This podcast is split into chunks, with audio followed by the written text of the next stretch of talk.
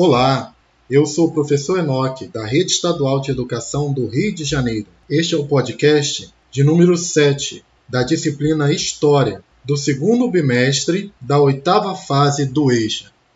Neste podcast, vamos falar do processo de conquista, extermínio e escravização que ocorreu na América. Em 1494, em Tordesilhas, Espanha, foi assinado um acordo entre Portugal e Espanha, as duas maiores potências europeias do período, marcando uma linha no mapa, 370 léguas a oeste das ilhas de Cabo Verde, ficou acordado que tudo o que estivesse a leste desta linha pertenceria a Portugal e a oeste seria a possessão da Espanha. Na sua orientação de estudos, você tem mapa ilustrando este acordo. No entanto, antes mesmo da chegada de Cristóvão Colombo ao continente americano em 1492, a América era povoada por povos de diversas culturas, línguas e formas de organização social. Você tem também na orientação de estudo um mapa com os principais povos da América pré-colombiana, divididos por seus troncos linguísticos.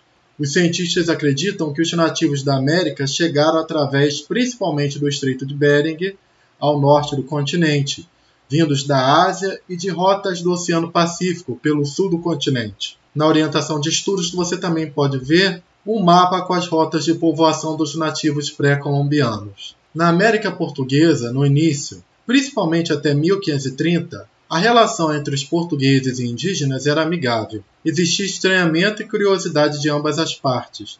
Nos primeiros contatos entre portugueses e nativos, aconteciam trocas vistas como vantajosas por ambas as partes. Machado por Madeira de Pau-Brasil, por exemplo. Com alguns grupos indígenas, os portugueses formaram alianças para derrotarem outros grupos indígenas, vistos como inimigos em comum. E assim os portugueses foram se utilizando dessas alianças de ocasião, fazendo uso dos conhecimentos dos indígenas, inclusive sobre o território, e conquistando terras e aldeias. Indígenas passaram a ser escravizados. Mulheres indígenas geraram filhos com os portugueses. Muitas vezes eram mulheres sequestradas e forçadas ao casamento por seus sequestradores.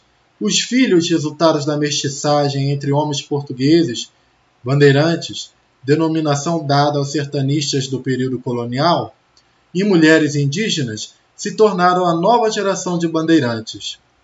Portanto, o bandeirante típico muitas vezes era um mestiço, com conhecimento da terra herdado de seus ancestrais indígenas, e também era descendente de portugueses, dos quais herdava certos traços culturais, como a religião católica. Este conhecimento sobre a terra fazia com que os bandeirantes soubessem onde existiam índios para serem sequestrados, vendidos e escravizados, também possibilitava que eles encontrassem riquezas como ouro.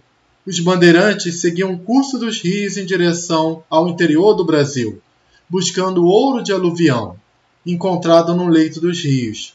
Em várias das suas paradas, os bandeirantes fundavam vilas, por isso muitas cidades brasileiras foram fundadas às margens de rios. Até o século XVII, boa parte do Brasil falava línguas indígenas. O português era uma língua minoritária, Inclusive, boa parte dos bandeirantes falava somente língua indígena. A imagem típica dos bandeirantes, como um português vestido em vestes suntuosas, vestes impróprias para o ambiente de exploração do interior do Brasil, perpetuada por monumentos, não é tão correta assim. Alguns dos primeiros contatos com os indígenas do Brasil foram feitos por religiosos católicos. A Ordem Católica dos Jesuítas fundou missões religiosas no interior do território americano, entre os séculos XVI e XVIII. Nestas missões, os índios eram catequizados, evangelizados e convertidos ao catolicismo. Eram ensinados a ler e escrever e aprendiam técnicas agrícolas com os padres jesuítas. Os bandeirantes passaram a atacar as missões jesuítas e sequestrar indígenas com a finalidade de obter mão de obra escrava. Por que, que eles buscavam essa mão de obra dentro das missões jesuíticas? Porque essa mão de obra seria conhecedora da língua e dos conhecimentos agrícolas dos europeus. Isto gerou conflitos com a Igreja Católica.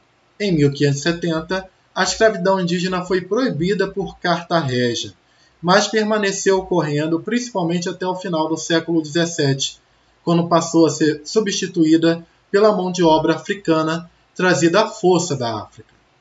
Aqui terminamos esse podcast. Espero que você tenha gostado. E se ficar algumas dúvidas, consulte o material escrito, as videoaulas e procure a ajuda de sua professora ou professor. Grande abraço e até o nosso próximo encontro!